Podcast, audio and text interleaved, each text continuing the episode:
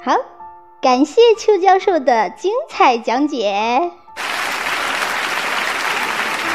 邱教授不仅为大家剖析了语言障碍类爱奇儿的行为特征，还传授了干预重点与办法以及训练技巧等知识，相信大家一定收获满满。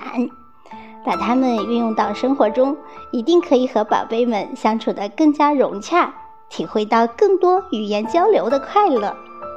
让我们以热烈的掌声再次感谢邱教授的精彩分享。也感谢天使星家族为我们提供如此专业和精彩的课程资源。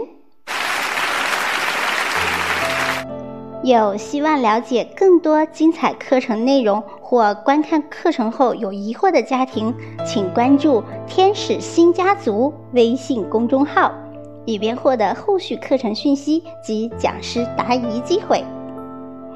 好，本期直播就到这里。意犹未尽的朋友们，记得常来哟！下周精彩仍将继续，届时将由台湾王雅瑜女士为大家带来与肢体障碍及脑瘫爱企儿的相处及培训指导的课程主题，敬请继续关注哟！感谢朋友们本次的全情参与，我们下周日里同一时间再会，拜拜。